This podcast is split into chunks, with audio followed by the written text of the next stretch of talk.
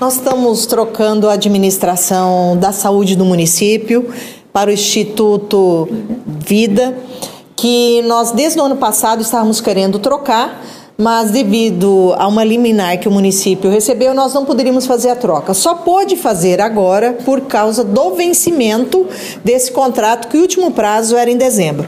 Nós fizemos um processo licitatório e a ideia do município é melhorar cada vez mais a saúde. Nós sabemos as deficiências e a proposta é, com essa nova empresa é melhorar tanto nos postos de saúde como no atendimento à UPA.